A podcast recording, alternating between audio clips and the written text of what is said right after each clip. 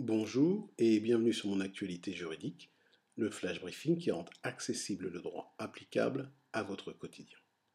L'actualité, c'est le licenciement de plusieurs salariés par visioconférence par les sociétés Uber et Bird, et la question qui se pose immédiatement est de savoir si ce genre de procédé est légal ou pas en France.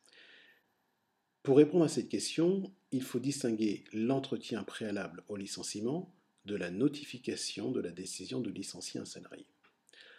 En ce qui concerne l'entretien préalable au licenciement, la jurisprudence est unanime sur un point, c'est qu'un entretien téléphonique ne saurait substituer l'entretien préalable. C'est notamment ce que dit un arrêt de la Chambre sociale de la Cour de cassation du 14 novembre 1991. Mais un entretien préalable par visioconférence est-il possible? Eh bien, il n'y a pas de jurisprudence unanime en ce sens. En effet, il semble que pour certains tribunaux, le recours à la visioconférence est possible. Toutefois, il est préalablement nécessaire d'obtenir l'accord du salarié pour l'utilisation de ce procédé, et le dit procédé doit permettre de s'assurer avec certitude de l'identité des personnes qui assistent à l'entretien. Qu'en est-il de la notification de la décision de licenciement?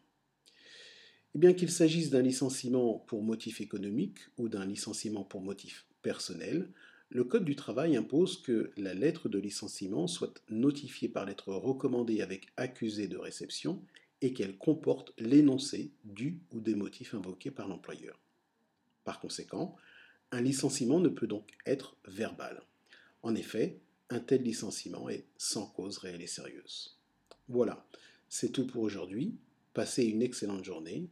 Je vous dis à vendredi prochain pour prendre connaissance du terme juridique de la semaine.